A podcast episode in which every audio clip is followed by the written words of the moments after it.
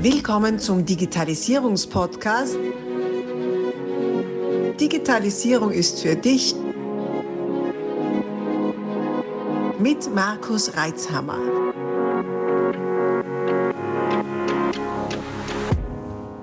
Du hörst Teil 2 dieses Podcasts. Solltest du den ersten Teil noch nicht gehört haben, stoppe jetzt und geh zurück, damit du auch keine Inhalte verpasst. Ansonsten viel Freude mit Teil 2. Also NFTs sind im Endeffekt nichts anderes als wie eine andere Form von Kryptowährungen, die sogenannten Non-Fungible Tokens. Also wenn man das jetzt mit äh, realen Gütern vergleicht, eine normale Kryptowährung wie jetzt äh, Bitcoin oder Dogecoin oder irgendein Token auf einer Blockchain, äh, ist jetzt im Endeffekt wirklich vergleichbar mit einer Währung. Ja, das heißt, man hat jetzt zum Beispiel einen 10-Euro-Geldschein, den gebe ich jetzt dir, Markus, zum Beispiel, und äh, du sagst, du gibst mir den in einer Woche zurück. Ja. Ich habe dann zum Beispiel jetzt kein Problem damit, wenn ich jetzt zwei 5-Euro-Scheine von dir bekomme, weil der Wert ist der gleiche, aber es sind natürlich zwei andere Geldscheine. Bei einem NFT ist es wiederum komplett anders. Ja, also ein NFT gibt es im Normalfall nur einmal, das ist einzigartig. Ähm, entsprechend ist es vergleichbar zum Beispiel mit einem Gemälde oder einer Skulptur oder einer Immobilie. Ja? Und äh, davon beispielsweise, wenn ich jetzt das verleihe, möchte ich auch genau das Gleiche zurück. Also da möchte ich dann nicht äh, irgendeine komplett andere Skulptur zurückhaben, ja, um den gleichen Preisen, vor allem noch dazu, ähm, sondern ich möchte genau das. Und im Endeffekt sind NFTs nichts anderes. Also das ist jetzt eigentlich ein Bild, ein Video, ein Soundtrack, ein 3D-Modell. Es kann grundsätzlich alle, jedes digitale Medium sein. Äh, und da wird im Endeffekt einfach dann gesagt, hey, dieser Datensatz existiert nur einmal. Ich bin der Besitzer, also ich bin der äh, Celebrity, Influencer, äh, Komponist oder was auch immer davon oder Künstler. Und ich habe das gemacht und auf der Blockchain ist dann nachweisbar, hey, das ist sein Kunstwerk, das ist keine Fälschung, das ist echt. Äh, und entsprechend kann man das direkt vom Künstler kaufen, weiterverkaufen und so weiter. Ich hoffe, das war halbwegs verständlich. Mhm. Das heißt, also ein, ein, Künstler erstellt ein Werk, sei es ein Musiktitel, also ein Musikstück, äh, ein, ein Gemälde oder was auch immer, oft sind es Designs oder so Designreihen, äh, versieht das mit einem NFT-Token, damit wird das einzigartig gemacht und dann wird es auf diversen Handelsplattformen zur Verfügung gestellt. Und dann gibt es ja diese ganzen Themen mit Clickstart und so weiter. Da bist du gut dabei, oder? Dass man das auch promotet, damit äh, das auch jemand interessiert, was da zur Verfügung gestellt wird. also meinst du es wieder ein Hype-Faktor, oder? Ja, ja. ja klar, also bei NFTs äh, muss der Hype natürlich da sein. Also ich trade ja selbst NFTs. Ähm, da geht es natürlich meistens wirklich um puren Hype. Jeder möchte, wie der Goldgräberstimmung ist das gleiche wie bei den ganzen, man sagt Shitcoins, also in kleinen Tokens. Und ähm, im Endeffekt muss man dann natürlich ganz stark aufpassen. Ja. Ähm, was man jetzt nicht vergessen darf, unter den vielen äh, spekulativen Projekten, also natürlich ist es alles davon spekulativ, aber es gibt auch ein paar ausgewählte Projekte, die tatsächlich äh, echte Kooperationen mit äh, Weltmarktführern zum Beispiel haben. Ja, also mit Champions zum Beispiel, das ist, glaube ich, so eine Kleidertaschen, äh, Kleider, also eine eine Handtaschenmarke oder äh, mit Uhrenmarken, die schon teilweise seit 100 Jahren am Markt sind und so weiter. Und äh, dann bekommt man zum Beispiel von diesem NFT ein 3D-Modell, was man dann in Spielen oder wo im Metaverse oder wo auch immer verwenden kann. Also es sind dann schon Projekte, wo auch oft dabei, die wirklich versuchen, etwas aufzubauen, wo wirklich ein Unternehmen dahinter steckt und äh, wo man sich sicher sein kann oder zumindest die Chancen da sind, dass sie nicht in zwei Monaten weg sind und dein Investment ist weg und das war's. Ja? Mhm. Mhm. Also muss man immer unterscheiden. Das heißt, es geht nicht nur darum, das Werk als solches äh, zu bewerten, sondern auch äh, das Ökosystem rundherum. Ja, genau. Also im Block, also wenn man jetzt wirklich auf der Investorenseite sitzt, ja, Blockchain Space, dann geht es eigentlich fast immer um das Ökosystem. Ja, also wenn ich jetzt in eine, eine neue Blockchain anschaue, dann schaut man sich immer sofort an, hey, wie ist das Ökosystem, was gibt es schon für Plattformen, wie ist, äh, sind da viele Softwareentwickler unterwegs, also entwickelt sich das Ökosystem, äh, sind da viele Trader unterwegs, also werden viele Transaktionen gemacht, das heißt, kann der Token überhaupt, also der Coin steigen irgendwann von dieser Blockchain? Ähm, und ja, setzen auch andere Unternehmen darauf. Also nur was benutzt wird, wird natürlich auch langfristig bestehen bleiben. Mhm. Das gleiche ist natürlich mit NFTs und Tokens an sich. Ja. Nehmen wir mal an, ich wäre Künstler, was ich ja nicht bin, aber jetzt ich wäre Künstler und würde mich interessieren, hm, da irgendwas in diesem NFT-Bereich zu machen. Erstens, weißt du der richtige Ansprechpartner dafür? Und zweitens, wie, wie, wie ist die Herangehensweise? Also, also, wir haben ja selbst ein paar Künstler auf unserer Plattform. Mhm. Ähm, was wir unseren Künstlern allen sagen ist, euer NFT, also ein NFT ist ein bisschen anders als wie ein reales Kunstwerk. Ja. Also ein echtes Gemälde oder eine Skulptur kann ich ja wirklich bei mir zu Hause aufstellen und die Leute, äh, die bei mir vorbeikommen, die können das sehen. Ja. Ähm, das ist jetzt im NFT-Bereich grundsätzlich auch möglich. Also da gibt es halt dann zum Beispiel ein, ein Profil auf so einem NFT-Marktplatz oder ich sehe es halt auf der Blockchain, ist aber natürlich jetzt nicht unbedingt das Gleiche. Ja. Also, oder Twitter zum Beispiel, da kann man jetzt auch schon sein NFT als Profilbild setzen und nur der, der das NFT auch wirklich besitzt, kann das machen. Ja. Ähm, also es bewegt sich da wirklich schon was. Aber im Endeffekt muss hinter einem NFT auch meistens eine Utility stecken. Also, es, also man hat jetzt wirklich einen starken Namen wie Disney zum Beispiel oder Adidas oder was auch immer, dann, äh, dann kann man das vielleicht machen. Also machen das ja wahrscheinlich nicht. Bei Disney bin ich mir nicht ganz sicher, da haben wir jetzt zu wenig informiert. Ähm, aber Adidas scheint ja tatsächlich zum Beispiel was dahinter zu stecken. Also die, die wollen ja wirklich ins Metaverse äh, eindringen schlussendlich. Ähm, aber wie gesagt, eine Utility ist meistens notwendig. Das heißt, wenn du als Künstler auf mich zu, äh, zukommst, zum Beispiel, dann würde ich dir sagen, äh, wie groß ist denn deine Community? Das war mal so das Erste. Also wie groß ist deine Reichweite? Weil man möchte das schlussendlich dann auch vermarkten und verkaufen können. Und äh, zweitens, was kann dieses NFT für einen Mehrwert bieten? Also kann man wenn man das NFT besitzt, bekommt man da einen lebenslangen oder lebenslangen Rabatt auf deine Kunstwerke zum Beispiel. 10 Prozent, 15 Prozent, 20 Prozent. Ja, oder habe ich die Möglichkeit, einmal im Jahr mit meinem Lieblingskünstler, also dir zum Beispiel, dann essen zu gehen, ja, oder, oder dich zu treffen. Ja, jetzt, äh, stell dir das mal bei Celebrities vor, was mhm. da mit den NFTs passiert. Ja, oder wie es bei großen Kollektionen auch ist, wie Board Ape Yacht Club. Wenn ich da so einen Affen besitze, ja, die schauen ja nicht mhm. mal gut aus, äh, sind aber auch, muss man fairerweise sagen, ein bisschen älter schon. Ähm, dann komme ich auf exklusive Yachtpartys. Ja, und das mit richtig großen Celebrities. Äh, ich glaube, Snoop Dogg zum Beispiel hat einen solchen NFT. Äh, Kevin Hart, glaube ich, äh, wirklich große Namen. Ja. Und da kann man sich halt dann auch cool einkaufen. Ja. Also das, das sind halt wirklich, hat dann einen Sinn und einen Zweck. Das heißt, das Kunstwerk als solches ist dann eher der, das Mittel zum Zweck, der Schlüssel hinein in, zu weiteren Zugängen? Hm, nicht immer, aber oft, vor allem momentan. Also die letzten Monate, ähm, vor allem im spekulativen Sektor, geht eigentlich fast nichts mehr ohne sogenannte Utility. Es muss immer einen Sinn und einen Zweck haben. Mhm, mhm.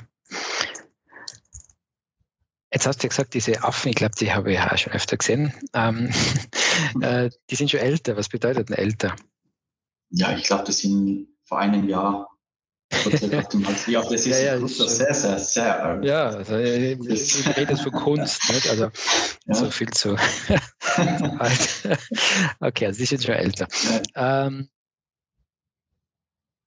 das heißt, also für mich klingt das jetzt so, das ist jetzt so ein bisschen eine Mischung aus dem äh, Galerieleben, nicht? weil äh, in, in, bei den Galerien war es ja, bei, bei der klassischen Kunst war es schon, wo hat denn der schon ausgestellt und wo ist denn der schon wohl gehangen? Wenn wir uns von Bildern der Kunst sprechen. Und da wird das jetzt quasi aufgewertet dadurch, was zu, zu, welch, zu welchen Celebrities kriege ich da Zugang durch, durch diesen äh, Token.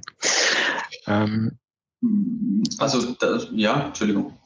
Und ja. wissen Sie, also du hast dann die Möglichkeit, schon dieses Werk auch anzuschauen, anzuhören, oder? Ja, allerdings, das Werk ist ja rein digital, logischerweise. Also das kannst du dann halt am Bildschirm anschauen. Äh, vielleicht kannst du es ausdrucken oder so. Ähm, und der Nachweis, dass dir dieses Werk gehört, hängt eben über, dieses, über diesen NFT, den du selbst in der Wallet hast. Genau.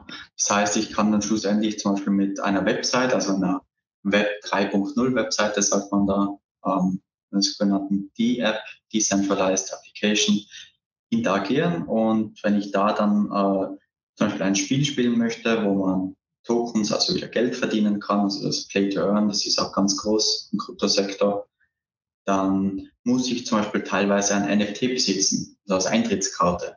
Also das ist auch wieder so eine Utility. Ähm, aber weil du es jetzt gesagt hast, es muss immer eine Utility dabei sein, wie gesagt, es ist jetzt nicht zwingend so. Also ich äh, äh, habe zum Beispiel von Gary Vee, weiß nicht, ob du den kennst, mhm. ja, der setzt ja auch extrem auf NFTs. Und ist ja irgendwie so ein Visionär, also der sieht ganz viele Trends schon meistens Jahre im Vorhinein. Ähm, der zum Beispiel geht davon aus, dass irgendwann, äh, wenn wir zum Beispiel eine, eine Rechnung, einen Vertrag abschließen, ja, und wir beide unterschreiben, so wie ich das jetzt äh, noch im Kopf, keine Ahnung, ganz genau so war, dann äh, ist es halt jetzt unser Vertrag. Und irgendwann, ja, wenn jetzt zum Beispiel ich einen Autounfall habe oder was auch immer, könnte diese Rechnung plötzlich äh, Geld wert sein oder warum auch immer, vielleicht werde ich plötzlich oder wirst du plötzlich berühmt oder was auch immer. Und dann fangen die Leute diese Rechnung an zu kaufen. Also, ja, so wie sie von Michael Jackson und so weiter auch alles Mögliche gekauft haben. Mhm, Devotionalien, die Rechnung. Mhm. Ja, also es sind alles solche, ja, solche möglichen, das sind jetzt Pseudo-Use-Cases, aber das, das mhm. sind halt einfach Dinge, die tatsächlich schon da sind und auch wahrscheinlich weiter vorkommen werden. Oder mhm. vermehrt. Mhm. Spannend da entstehen ja ganz neue Use Cases, Anwendungsfälle, auch im Bereich der Kunst. Mhm. Also für Künstler oder Content Creator allgemein ist das eigentlich ein Wahnsinn, weil bisher war es halt dann doch so, ich äh, meistens habe ich irgendeinen Vertriebspartner gebraucht, oder? oder sehr mhm. oft wie eine Galerie zum Beispiel oder eine, ein Label oder was auch immer, wenn ich jetzt einen Song auf den Markt bringen wollte, und das brauche ich jetzt theoretisch nicht mehr unbedingt. Also seit YouTube zum Beispiel für jetzt uh, Music Creator natürlich auch nicht mehr unbedingt. Aber das demokratisiert das jetzt natürlich noch mal mehr, äh, weil ich mhm. lade das hoch.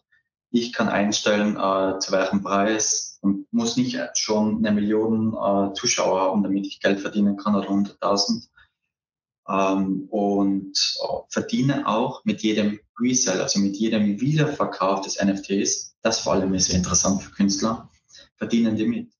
Das heißt, wenn ich jetzt ein Gemälde verkaufe für 100 Dollar und irgendwann, warum auch immer, kauft es jemand für 10.000 Dollar, habe ich ja jetzt als Künstler nichts davon. Mhm. Beim NFT schon. Gibt es dann eine Provision zum Beispiel. Mhm. Das ist ein interessanter Unterschied, nicht? weil das, das kennt man öfter auch aus Geschichten. Der Rembrandt hat für ein Mittagessen seine Bilder hergegeben und, und reich wurden dann andere, nachdem er tot war natürlich. Ne?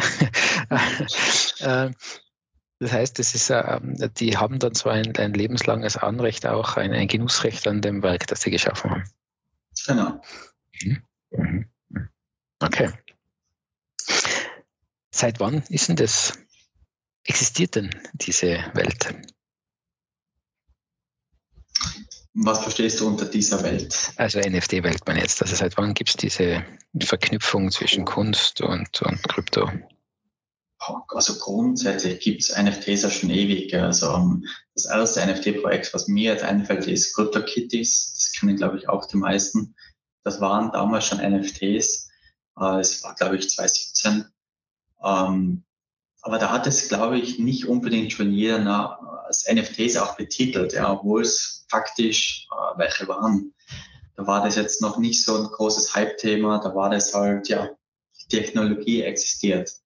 Mhm. Als der richtig exzessive Hype-Markt ist jetzt eigentlich erst letztes Jahr entstanden. Äh, da war halt auch ein extremer Token, also Shitcoin-Hype, sagt man dazu. Sorry für den Ausdruck. Und ähm, entsprechend ja, ist dann natürlich auch die Aufmerksamkeit sehr groß gewesen, wenn da Millionen oder hunderttausend Dollar teilweise für sein Bild gezahlt haben. Mhm, mhm, mhm, mhm. Ja, befeuert wird es ja oft über, über Influencer, nicht? Du hast den Gary Vee erwähnt, der ja sehr leidenschaftlich äh, für solche Themen eintritt. Äh, übrigens, was ist der Koch oder so eigentlich ursprünglich? Ne? Also kommt er eigentlich aus einer ganz anderen Ecke. Bin mir nicht sicher, ob es Koch war, jedenfalls. Mhm, Etwas nichts Technisches. Ein Wein hat er verkauft, ja. Okay. Mit Essen oder Trinken. Ja. Ähm, ganz spannend, wie sich ähm, manche Karrieren da lesen, dass die auf, dann gehört werden und zu Influencern werden und äh, ja, dann mit einer Aussage wirklich Märkte verschieben können und zwar reale Werte beeinflussen können in ungeahnter Höhe. Was einerseits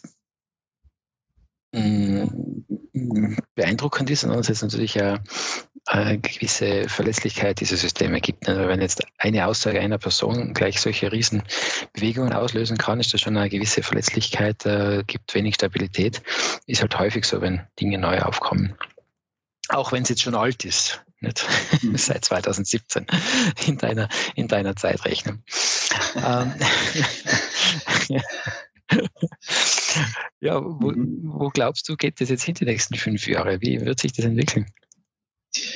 Sowas ist natürlich extrem schwer zu sagen. Und da jetzt eine konkrete Aussage zu treffen, äh, also das ist, die geht 100 pro äh, daneben, sage ich jetzt mal. ähm, was du jetzt aber gut angesprochen hast, äh, ist sicher ganz cool, wenn wir da auch kurz drüber reden, ist, wie man als Influencer natürlich die Märkte verschieben kann. Ja.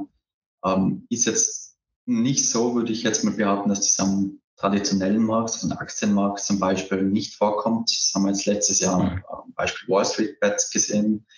Ähm, oder wenn jetzt irgendein Investor oder irgendein äh, Hedgefonds irgendwelche Aktionen setzt, die, die müssten das ja auch äh, regulatorisch meistens offenlegen. Ähm, oder irgendwelche Trading-Gruppen, wo irgendwer Signale gibt, das ist ja immer schon so gewesen. Ja. Ein äh, kleine, aber feine Unterschied ist halt die Liquidität. Äh, die ist am Kryptomarkt jetzt noch nicht ganz so groß wie am traditionellen Markt. Ich glaube, äh, Bitcoin müsste bei 500.000 Dollar stehen, damit wir Markt, also von der Marktkapitalisierung circa bei Gold sind. Ob wir das schaffen, keine Ahnung. Ähm, in 10, 15, 20 Jahren, wenn kein sogenannter Black Swarm, also ein Knockout, sage ich jetzt mal, beim Bitcoin passiert, who knows, vielleicht ist es möglich. Ja. Ähm, was aber für mich ganz sicher ist, und ich wäre schockiert, wenn das nicht der Fall ist, ist, dass Krypto allgemein, welcher Token, welche Blockchain, was auch immer, weiß ich natürlich nicht, äh, von der gesamten Marktkapitalisierung noch stark steigen wird.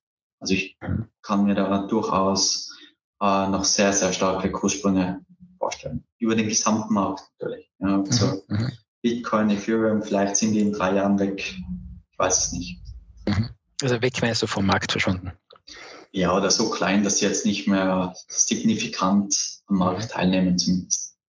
Mhm. Ja. Okay, okay. Du hast jetzt schon was gesagt. Äh, in wie vielen Jahren hast du das gemeint, ist, ist, ist äh, Schluss bei Bitcoin? Also mit, mit äh, Ausgabe neuer Tokens? Aber Bitcoin? Ja. Uh, ich glaube 2100 irgendwas, so in dem Schnitt. Achso, schon noch weiter, ja. ähm, äh, haben, haben alle dieses integrierte Ablaufdatum drin? Alle diese Blockchains? Hm, nicht zwingend, nee. Also zum Beispiel bei, also viele neue Blockchains, wie jetzt die Solana, also Solana Blockchain zum Beispiel, die sind mhm. inflationär. Also mhm. da werden mehr Tokens generiert und das auch teilweise unbeschränkt. Ja. Das heißt, die verlieren einfach jährlich an Wert. Ich glaube, bei Solana ist das jährlich äh, Inflation 5%. Das heißt, mhm. ja, ist natürlich nicht zu vernachlässigen, aber ist jetzt auch nicht mega viel für Kryptoverhältnisse. Ähm, im Laufe der Zeit ist es dann meistens halt so, dass diese Blockchains dann auf einen deflationären Mechanismus um, also umsteigen, wie jetzt Ethereum zum Beispiel vor kurzem, dem Update, also 2021 glaube ich irgendwann. Da wird dann mit jeder Transaktion, wenn die Leute an die Miner eben eine Gebühr zahlen müssen, dass das Netzwerk stabil bleibt, dann wird ein Teil dieser Coins geburnt, sagt man. Also die werden dann an eine, an eine Wallet gesendet, die niemandem gehört mathematisch sehr, sehr, sehr, sehr, sehr unwahrscheinlich ist, dass jemals jemand Zugriff auf diese Wallet bekommt. Hoffen wir mal, dass das auch niemals eintritt, ja, aber ist sehr, sehr unwahrscheinlich. Ja, also ist wirklich bei Null fast, ja. Vielleicht das nächste Quanten-Thema, lösen könnte. Also mhm. Die meisten Blockchains sind eh Quantum Proof, aber stimmt, ja. ja, also das, das hängt auch hier wieder von der Blockchain ab. Ja. Okay. Mhm. Mhm. Ja, interessante Welt. Äh, jetzt haben wir sehr viel theoretisiert. Gut, Kunstmarkt mhm. haben wir, haben wir mal kurz gestreift. Es ist die Frage, naja, was, was kann ich jetzt wirklich in der Praxis damit anfangen? Ich rede jetzt nicht von irgendwie Konzernen oder probieren mal irgendwas aus, was fancy ist, sondern konkret kannst du sagen, oder hast du Beispiele für konkrete Anwendungsfälle in zum Beispiel ein KMU? Mhm. Also für Blockchain meine ich. Ja, also Blockchain und Use Case war immer schon das größte Thema. Ja. Ähm, es hat eine Zeit gegeben, da hat man versucht, über Blockchain drauf zu quatschen. Ähm, davon bin ich kein Fan, eben aus dem simplen Grund, äh, Blockchain hat sinnvolle Use Cases, aber nicht alles muss dezentralisiert sein, nicht alles muss über die Blockchain laufen, weil grundsätzlich sagt man, eine Blockchain ist langsam, und teuer, ja, weil ich muss ja Transaktionsgebühren meistens zahlen. Mhm. Und entsprechend sagt man zuallererst, sage ich halt, wenn ich jetzt mit Kunden rede, äh, du brauchst eigentlich keine Blockchain, außer, also wir gehen wir sozusagen jeden Punkt durch. Äh, okay, das ist ein Grund, das ist ein Grund, das ist keiner, das ist keiner, das ist keiner. Und erst dann entscheidet man sich, ob das wirklich Sinn macht oder nicht. Wir stoppen hier kurz und teilen diese Aufnahme auf mehrere Folgen auf. So sind die Inhalte besser aufnehmbar und du hast länger Freude dabei. Also abonniere doch meinen Kanal, um keine Folgen zu verpassen. Abonnier doch gleich unseren Podcast und vergiss nicht, eine 5-Sterne-Bewertung zu hinterlassen. Bis dann, wenn es wieder heißt, Digitalisierung ist für dich mit Markus Reitzhammer.